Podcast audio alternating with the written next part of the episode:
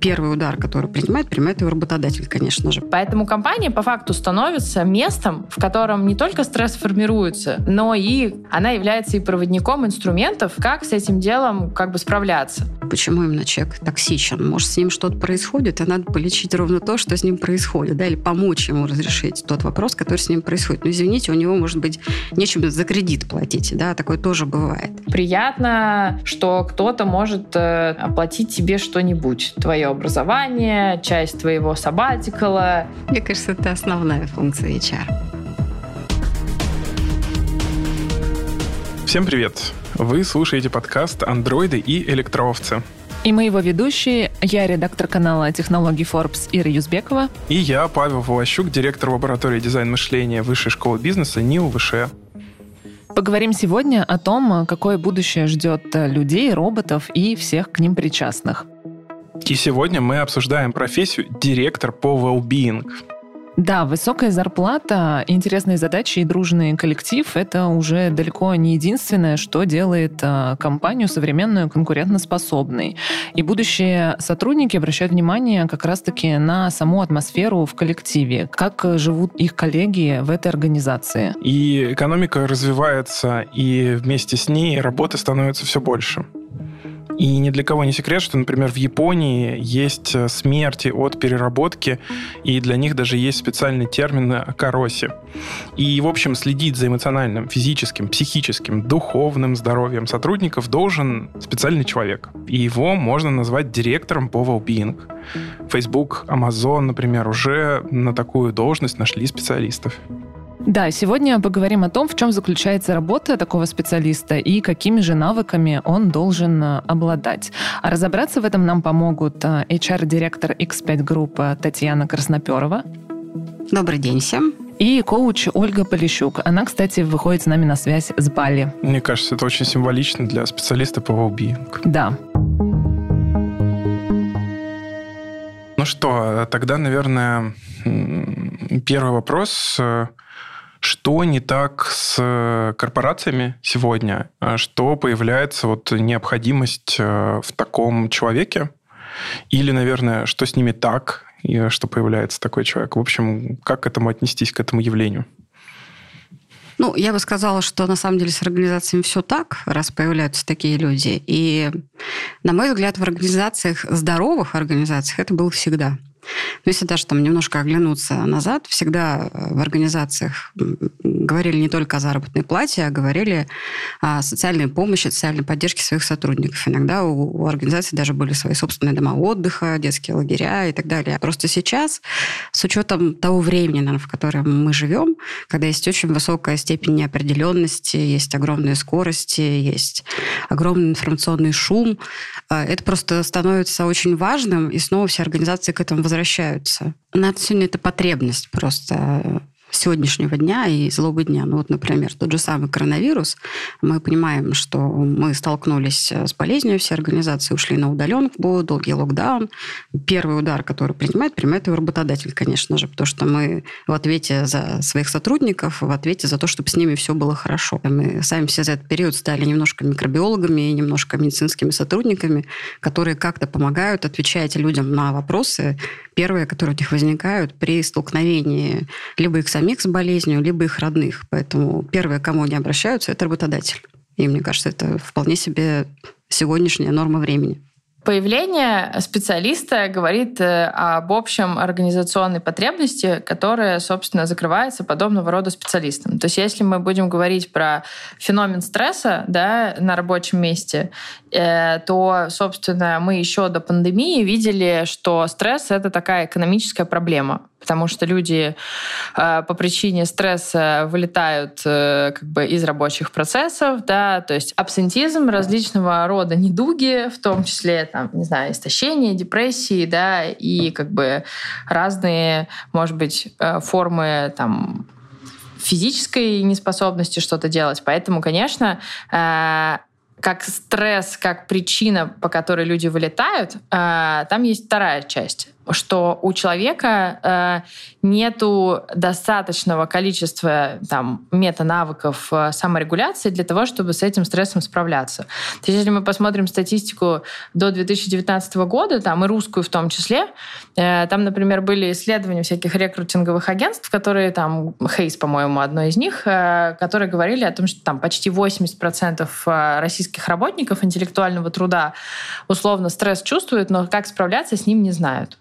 Поэтому компания по факту становится местом, в котором не только стресс формируется, э, но и как бы она является и проводником инструментов, а, как с этим делом как бы справляться.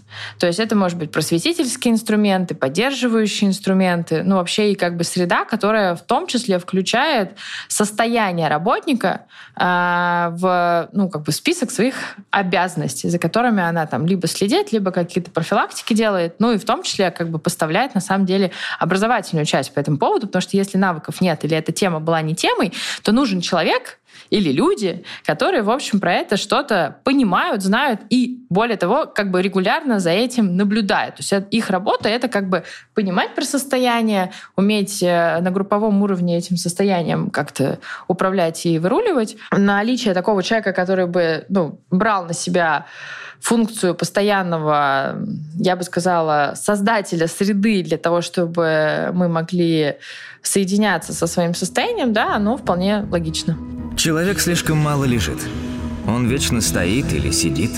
Это вредно для нормального биологического самочувствия. Только когда лежишь, полностью примиряешься с самим собой. Эрих Мария Ремарк. Три товарища. А если вот говорить, например, про ментальное здоровье, насколько важно и когда, может быть, начали уделять этому большее внимание в коллективе, а, тому, чтобы каждый сотрудник чувствовал себя комфортно, чтобы атмосфера была дружелюбной, а, поддерживающей, а не было вот это вот модное слово токсичности вокруг? Ну, мне кажется, это тоже все это новые термины, но не новые, наверное, направления работы, в которых э, ведется работа, в том числе и HR. Но ну, раньше мерили вовлеченность, теперь меряют организационное здоровье или здоровье команды, так называемое. Частью нашей стратегии является вообще, в принципе, сотрудники, потому что мы понимаем, что результат любой организации – это люди, работающие в этой организации. Поэтому, конечно, чем лучше себя люди чувствуют в организации, чем дольше они хотят работать, тем лучших результатов достигает организация. Мне кажется, простая формула. У меня есть курс про перепридумывание себя. И там вот люди ищут новую работу по разным причинам. Кто-то очень устал, кто-то там, например, э, типа хочет, ну, выбирать Потому что он понял, что он может выбирать. И на самом деле в чате сообщества этого курса выпускников постоянно есть свой рейтинг хороших работодателей. И на самом деле, если мы пять лет назад могли посмотреть только на ЗП, например, да, на какие-то прикольные плюшки в плане там, ну, как бы интересного продукта, да, там, или продукта с именем, или продукта, который меняет что-нибудь, ну, как бы классно делать что-то, что что-то меняет, да, смысл такой как бы или статус, то сейчас мы будем, ну, как бы люди все чаще смотрят на культуру. Она соковыжимательная, она про человека потребления или человека развития. И здесь, на самом деле, люди активно это обсуждают. И если мы посмотрим на то, что, например, люди часто спрашивают у других людей про компании, о которых они наводят справки, то это в первую очередь будет, а как относится там, ну, условно, к переработкам? Они вообще... Ну, это переработки, это такой, мне кажется, большой термин. Это не вопрос, платят за них или нет. Это вообще нормально в компании, что люди постоянно находятся в ситуации переработок или нет.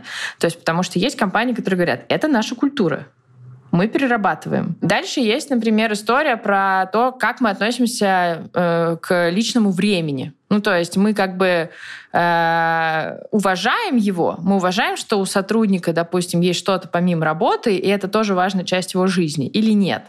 И э, я довольно часто могу сейчас сказать, встречаю компании, в которых, допустим, это прямо продекламированная ценность. Почему и людей выгоняют, ну, там были какие-то истории, знаешь, там, 8 вечера, выйдите, пожалуйста, все из офиса, мы закрываем, потому что нам нужно, чтобы вы были посвежее, ребят.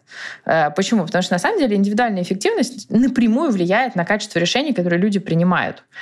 Вот. И как бы не все компании с соковыживательной политикой, чтобы успеть, ну, то есть они как бы, ну, условно находятся на...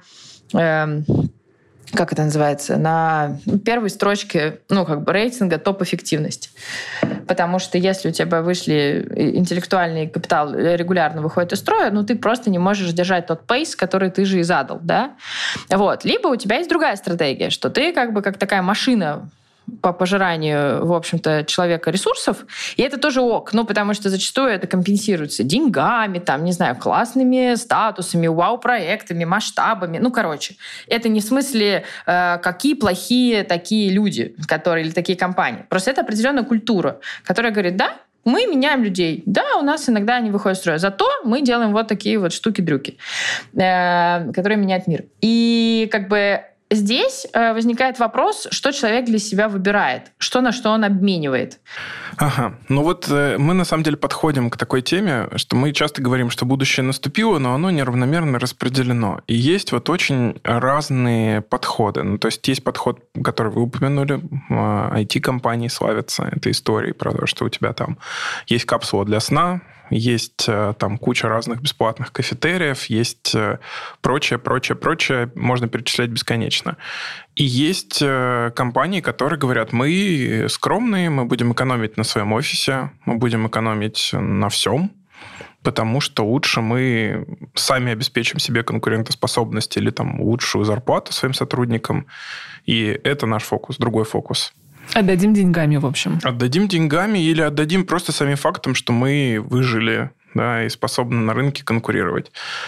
Вот э, как эти два подхода, где найти баланс? Наверное, вот такой вопрос между этими двумя э, вариантами.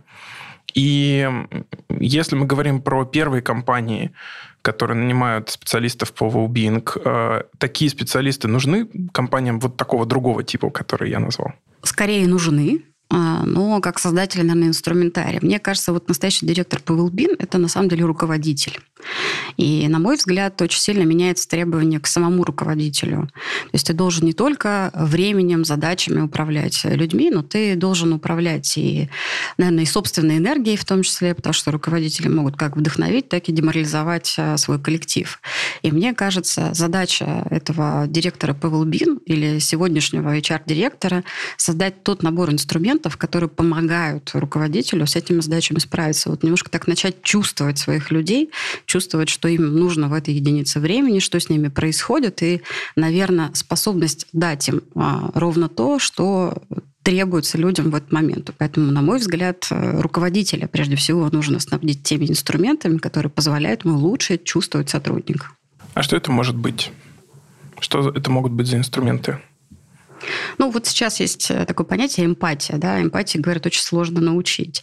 Но, тем не менее, возможно. Ну, вот, например, э, у нас есть в перекрестке даже пример, как э, сотрудникам магазина с помощью VR-очков рассказывают о тренинге, как приходят покупатели с разным настроением в магазин, и как они могут вступать в контакт с этим покупателем для того, чтобы снять, например, его негативное с букой. настроение. Да, как в том числе разговаривать с букой. Потому что все мы приходим с разным настроением, у всех разные обстоятельства, детства, кого-то толкнули, кого-то пихнули, кого-то назвали каким-то словом, кто-то потерял кошелек и так далее. Поэтому вот у нас есть специальные тренинги, и мы видим на самом деле, что есть такая достаточно высокая эффективность этого тренинга вот конкретно для сотрудников магазина. Ежели человека не кормить, не поить, не лечить, то он это будет, значит, несчастлив и даже может помрет. Аркадий и Борис Стругацкий. Понедельник начинается в субботу.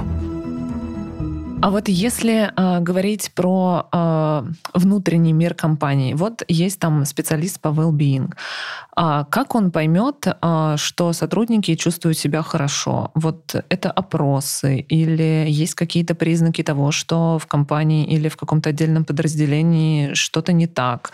А если человек занимает, допустим, не топ-менеджерскую позицию, насколько он охотно говорит о своих претензиях, например, к непосредственному руководителю. Ну да, вопросы есть, конечно, вопросы вовлеченности, увлеченности, различные там э, Сейчас есть компании, которые предоставляют, агентства, которые предоставляют именно экспертизу в области типа там а, аудита вашего well-being. Ну, то есть разные опции существуют, да. А, есть э, там платные чудесные ассессменты по выгоранию, там, ну, короче, типа инструмент классический. Но второй классический инструмент очень важный, мне кажется, это one-to-one. Э, и более того, не тот, который ну, проводит э, человек формально, а one-to-one, где, например, там 30, 40, может быть, 50% времени вообще люди говорят про нефункциональное. Ну, что это такое? Что тебе важно? Вообще, как ты про что-то думаешь, в каком ты состоянии, что у тебя происходит. Особенно, когда мы находимся в ситуации гибридной сейчас работы или удаленки, это, конечно, прямо ну, ценный навык уметь говорить так на one-to-one. Потому что проблема-то какая? Мы, ну вот ты приходишь в компанию, вот у меня сплошь рядом, да? Да мы знаем, как проводить one-to-one, да мы делаем обратную связь, да чего вы нас этому учите? Да мы тут... Понятно, очень хорошо, классно, но почему-то one-to-one такой не работает. И люди не собирают информацию, а потом как бы люди откалываются, уходят, и еще это происходит теперь как бы без офисных у многих да, дверей, неожиданность, нежданчик. Кто-то важный ушел. Я бы сказала, что one-to-one с нефункциональным общением, где возможно вообще э, понять про человека, а не про его функцию в компании. Потому что горит человек, ну то есть устает человек. Он может уставать почему-то и от чего-то. И мне кажется, здесь очень важная тема э, вообще, как говорить с уставшими людьми в компаниях, э, и что говорить с ними должны не только там специалисты по HR и well-being, нельзя на них это свесить. Обучение людей говорить про, с другими людьми про состояние, я считаю, что это будет тренинг 2021. На самом деле инструментов масса. Даже даже самая пресловутая обратная связь э, да, после каждого действия, это тоже способ выразить свое отношение к этой ситуации, получить мгновенно обратную связь. Ну, то есть первая обратная связь, наверное, после любого действия. Сейчас это, мне кажется, тоже явление весьма распространенное. В всяком случае, мы внутри организации после каждого события, общения, совещания и так далее запрашиваем эту обратную связь, насколько все понятно, насколько все было хорошо, что улучшить, что, что исправить, э, как повысить эффективность и так далее. Работает все-таки прямой контакт контакт его никто не отменял. Есть пульс-опросы, э, есть э, так называемые инструменты самооценки, как я сейчас э, себя чувствую, да, и что с этим руководитель делает. И мы у себя применяем, особенно для продуктовых команд, ну, такие метрики командные, что ли, да, когда все члены команды оценивают друг друга, понимают, кто как себя ведет. И дальше, на самом деле, с помощью и коучей команд, и скрам-мастеров, и где-то HR, мы смотрим на то, что с этими метриками делают. Встречаемся с командой, разбираем все эти вещи. И, в принципе, это помогает очень сильно держать вот такую эффективную среду, среду внутри этой команды. Это всегда прям помогает. Нет ли такого, что вот есть какой-то отдельный, опять употреблю это слово, токсичный человек, что с ним делать? Его увольнять или как-то действуют разговоры? По-разному. Иногда действуют разговоры. Да, надо понять, э, наверное, истинные мотивы, почему именно человек токсичен. Может, с ним что-то происходит, и надо полечить ровно то, что с ним происходит, да, или помочь ему разрешить тот вопрос, который с ним происходит. Но, извините, у него, может быть, нечем за кредит платить, да, такое тоже бывает. И мне кажется, с такими вопросами тоже сотрудник может прийти, или руководитель может точно разобраться с этим, что же происходит с сотрудником, и дальше понять, чем мы можем помочь ему как организация. Ну, не знаю, дополнительно иди возьми себе работу, получишь какие-то денежки денежки. Да, мы можем это делать, точно можем это делать. Может быть, э, не знаю, там, про посмотреть, что мы можем. Может быть, это наш банк-партнер, например. Да? Может быть, мы можем разрешить эту ситуацию. Может быть, ему перекредитоваться в наших банках, которые, например, лучшие условия предложат и так далее. Можем? Можем. То есть, на самом деле, случай от случая. Если человеку не помогают такие вещи, и он по природе, да, человек токсичный, который всем всегда недоволен, ну, наверное, лучше с таким человеком расстаться. Удаленка за время пандемии стала притчей во языцах. Раньше она воспринималась как лучшее средство, чтобы найти work-life balance. Однако опыт показал, что такой режим работы подходит не всем. Во многом это, конечно, зависит от того, как удаленка организована. В X5 Group эксперименты по внедрению удаленки начались еще до пандемии. Сотрудникам из пилотного проекта выдавали ноутбуки, сим-карты для работы из дома, а в офисе отводили шкафчики для личных вещей. Проект оказался успешным, а необходимость перевести большую часть сотрудников на удаленку из локдаунов лишь ускорила его перевод из статуса пилота в статус нормы. В итоге из дома сотрудники стали проводить даже собеседования. За год так набрали больше 150 тысяч человек, независимо от их географии и специфики работы. Конечно, без сложностей не обошлось. Сотрудники, например, жаловались на психологические проблемы. Им прежде всего не хватало общения с коллегами. В итоге сейчас X5 Group вела гибридный режим работы. Люди могут сами решать, сколько дней они находятся в офисе, а сколько дома. По большей части сотрудники склоняются к схеме 3.2 в пользу офиса. При этом полностью на удаленку решили уйти 35% от штата. А вот только офис выбрали лишь 6% сотрудников. Ну а подробнее о карьере в X5 вы можете узнать по ссылке в описании этого подкаста. Было недавно большое сообщение в СМИ, что одна очень крупная компания, мы не будем ее Sabbatical. называть, да, дала возможность своим сотрудникам уйти в сабатикал вплоть до года. Правда, там были критики, которые говорили, что настоящий сабатикал, он всегда с сохранением части заработной платы, а тут вроде как за свой счет, но, тем не менее, вот такое явление на российском рынке, первый большой прецедент. Э, что думаете про Sabbatical с точки зрения отношения с сотрудниками, велбиинга и всего остального? Вот как это влияет?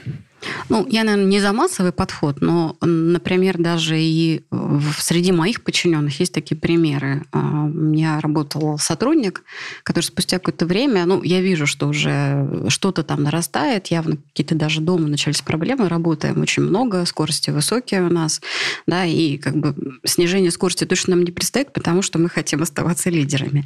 Поэтому в какой-то момент мы сели и решили поговорить, что же дальше. И способ, который мы нашли для того, чтобы я сохранила и уровень экспертизы сотрудников в будущем, понимая, что сейчас какие-то задачки будут такие, которые может и другой сотрудник дотащить, мы договорились, что сотрудник реально уходит э, в отпуск, занимается своими делами, решает все свои семейные дела, и после того, как он их решает, он возвращается ко мне. Более того, я вот могу сказать, что этот пример был успешный. Сейчас сотрудник э, работает снова в нашей дирекции, есть много интересных проектов, в которых он эффективен. То есть многие люди, их э, желание не расти по карьерной лестнице, а иметь интересные задачи. Поэтому, мне кажется, вот э, своей задачей я вижу распознать эти мотивы, да, и то, что важно и интересно сотруднику, и дать ему ровно то, что может дать ему организация в этот момент времени. То есть, вот, наверное, самая важная ценность, что совпадают и потребности, и возможности. И вот чем больше таких точек совпадения, мне кажется, тем больше шансов на успех. Поэтому я за, отвечаю на ваш вопрос. А в этом конкретном примере, если не секрет, сколько э, длился отпуск у человека? Отпуск длился 6 месяцев. Спустя 6 месяцев мы нашли проект в другой дирекции для этого человека. Он отработал этот проект. И через 4 месяца, закончив этот проект там, вышел на проект ко мне. Поэтому все хорошо. Здорово, спасибо. А вот если говорить про какой-то идеальный кейс э, заботы о сотрудниках, вот э, в моем поле зрения это такие компании, как э, там, я не знаю, Яндекс, Mail, Авито, которые предоставляют фитнес, походы, в клуб, э, возможно, оплачивают э, психотерапевта хотя бы час в неделю, компенсируют траты на еду. Вот что из примерно такого набора и того набора, который есть в Amazon, Facebook и так далее, является сейчас, с вашей точки зрения, каким-то обязательным базовым уровнем? И... А, а что? Потому что у них просто очень много денег, да, да. условно.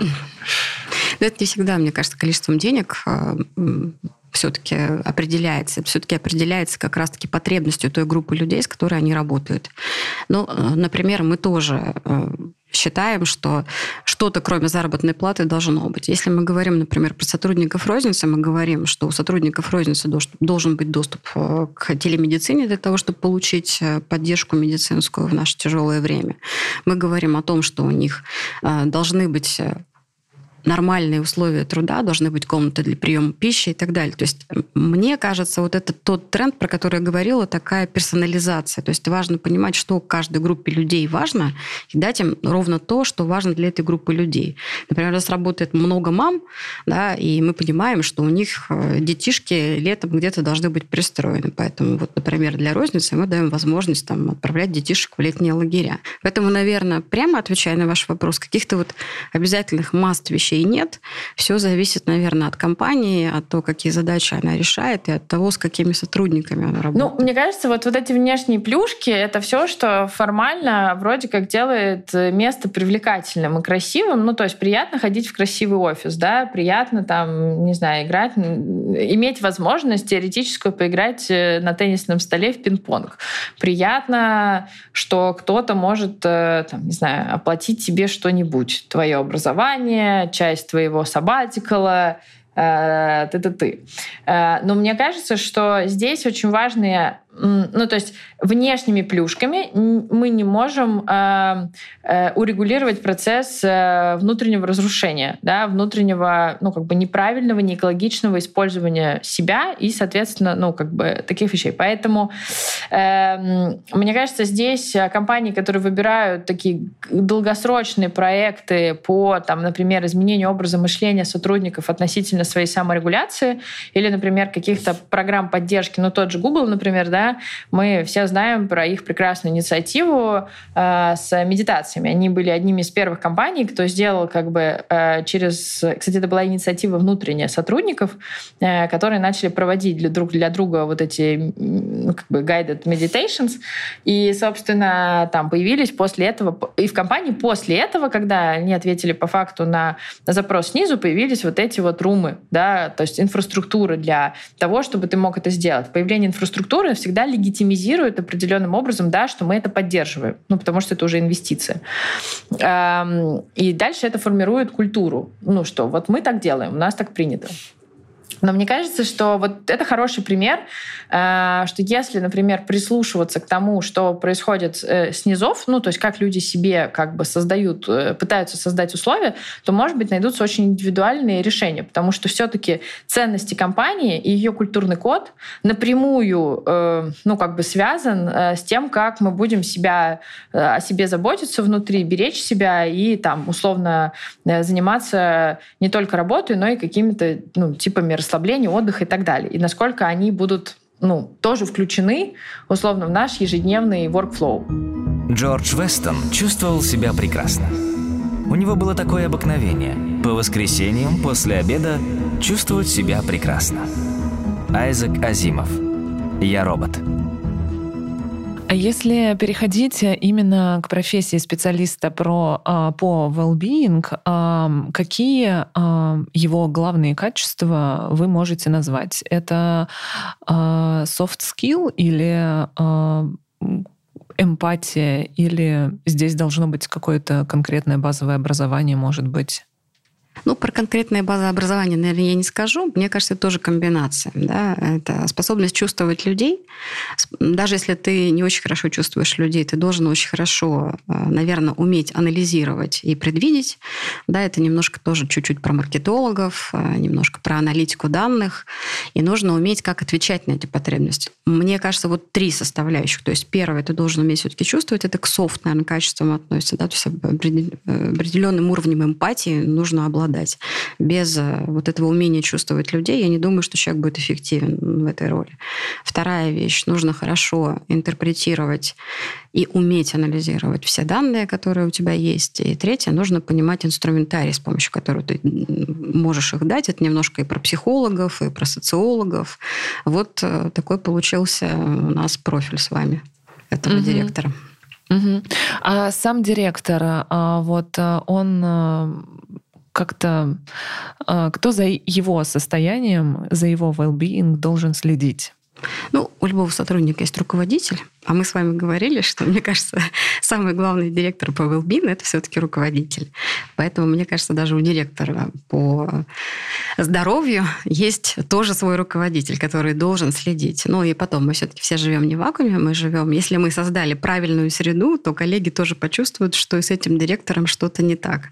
Поэтому задача директора, чем лучше он создаст среду, способствующую тому, что все друг друга поддерживают, тем, наверное, проще ему самому будет, потому что в случае чего и ему помогут. Но я вообще фанат э, перепридумывания профессионального себя, как мы знаем. Поэтому мне кажется, что специалист по well это тот человек, который э, каким-то образом пришел к этой теме. И я бы смотрела на путь Ну, то есть, условно, почему человек как бы считает или хочет этой темой заниматься? Ну, как бы, в чем его, его настоящая внутренняя мотивация?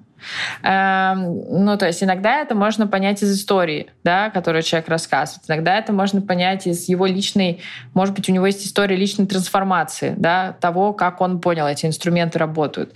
Но э, первое, мне кажется, что э, должен быть любопытство и интерес к людям, Второе — такое настоящее любопытство и как бы такое не роботизированное. Ну, то есть это не тот, на мой взгляд, человек, кто будет эту работу супер качественно делать, который просто, ну, типа, условно знает, что есть э, э, форма, там, не знаю, программы развития, и ее можно купить. Ну, то есть который в том числе, и это второй компонент, сечет, что происходит на рынке, ну, называем там, людей и, и процессов вспомогающих услуг. Ну, то есть э, если вы э, понимаете, кто ваши люди, ну, то есть если вы хорошо чувствуете, на каком языке они говорят, с каким как бы э, подходом у них не будет сопротивления, а, там, какие вещи вообще с ними происходят, то, скорее всего, выбор там специалистов, компаний, э, не знаю, инструкторов для ну, как бы обучения или поддержки какой-то серьезной практики будет тоже, в общем, э, я думаю, отличать одного специалиста другого. Поэтому я бы выбирала ну, как бы человека с хорошим вкусом. То, что называют прогрессом, опустило человека гораздо ниже живущего на свободе животного. Образ жизни зверя – есть экологически чистую пищу, жить в самых подходящих для организма климатических условиях – много двигаться и никогда ни о чем не волноваться, сегодня доступен только ушедшему на покой миллионеру. А обычный человек всю жизнь работает, высунув язык от усталости, а потом умирает от стресса, успев только кое-как расплатиться за норку в бетонном муравейнике. Единственное, что он может, это запустить в то же колесо своих детей. Виктор Пелевин а еще вопрос э, вот такой про профессию. А, если брать э, специалиста по HR и специалиста по well-being, а, какая между ними разница и размывается ли она со временем? Well-being — это шестая функция HR. Мне кажется, это основная функция HR. Эм, вот лично я особой разницы не вижу. Скорее, просто работа HR, она со временем очень сильно меняется. И сейчас э, фокус не только на создании инструментов, которые удобны самому HR, но прежде всего удобны сотруднику. Я не футуролог, но мне кажется, что уровень знаний в области там нейросайенс, да, а, будет расти. Ну, то есть, слава богу, нейронка стала темой, которая, типа, обсуждается на кухне, и каждый теперь знает, что такое там дофамин, серотонин, как они работают, там, не знаю, какая у нас есть неокортекс, лимбика, и рептильный мозг. Ну, короче, это такие нормальные знания теперь человека о том, что, в общем, что с ним происходит. Э, поэтому я думаю, что в целом, если мы будем говорить про э, специалистов по well как людей, которые там, например, будут замерять health дату, которые будут смотреть на э, типа общий, допустим, Э, на инструменты технологические замеров, потому что вся тема интернета вещей по поводу здоровья тоже же будет развиваться, да, и компании могут это использовать.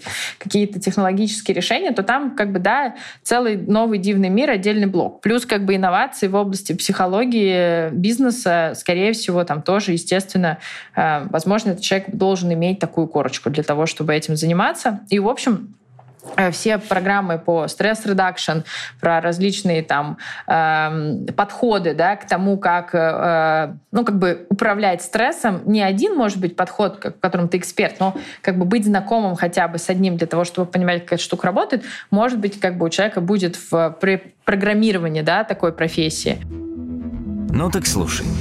Прежде чем начать лечение, мы должны определить болезнь. Чтобы приготовить рагу из кролика, нужно сначала поймать кролика. Так вот, будем ловить кролика. Айзек Азимов. Я робот.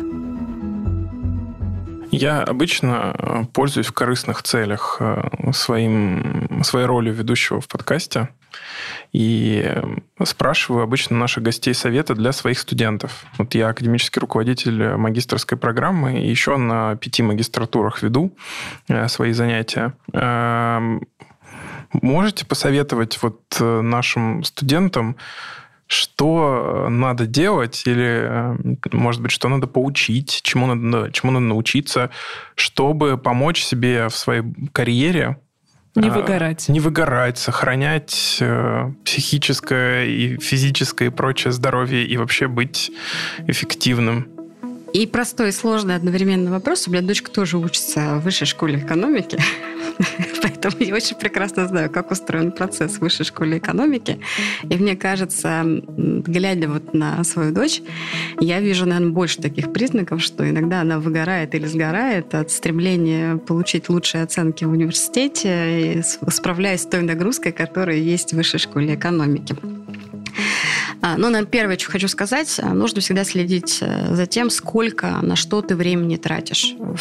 Наверное, в жизни должно оставаться место для всех тех сфер, которыми ты свою жизнь хочешь наполнить. Нельзя жизнь наполнить только работой. У тебя должно быть общение с друзьями, и время на спорт, и время на то, чтобы чем-то вдохновиться. То есть первое, мне кажется, важно следить за тем, куда ты тратишь свое время. Если ты тратишь все свое время только на учебу, мне кажется, это повод задуматься все ли с тобой хорошо. Вторая вещь, э, мне кажется, нам в жизни даны друзья, близкие люди, у кого-то это менторы, у кого-то близкая связь с родителями. Э, сигнализировать тогда, когда ты чувствуешь что-то, что с тобой не так. Вот я уже тоже говорила, если люди не знают о проблеме, они не могут ее решить.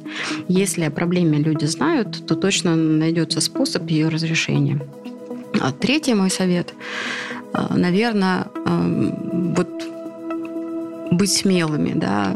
Жизнь нам дана для того, чтобы мы ее в том числе прожили интересно, да. Вот способ искать все самое интересное, вдохновляющее в этой жизни, они очень часто перед нами, мы просто этого не видим. Мне кажется, важно наполнять свою жизнь не только работой, учебой, а тем, что тебе интересно и то, что тебя вдохновляет. Что-то обязательно такое должно быть, от чего тебе становится радостно, весело, интересно, что тебя вдохновляет.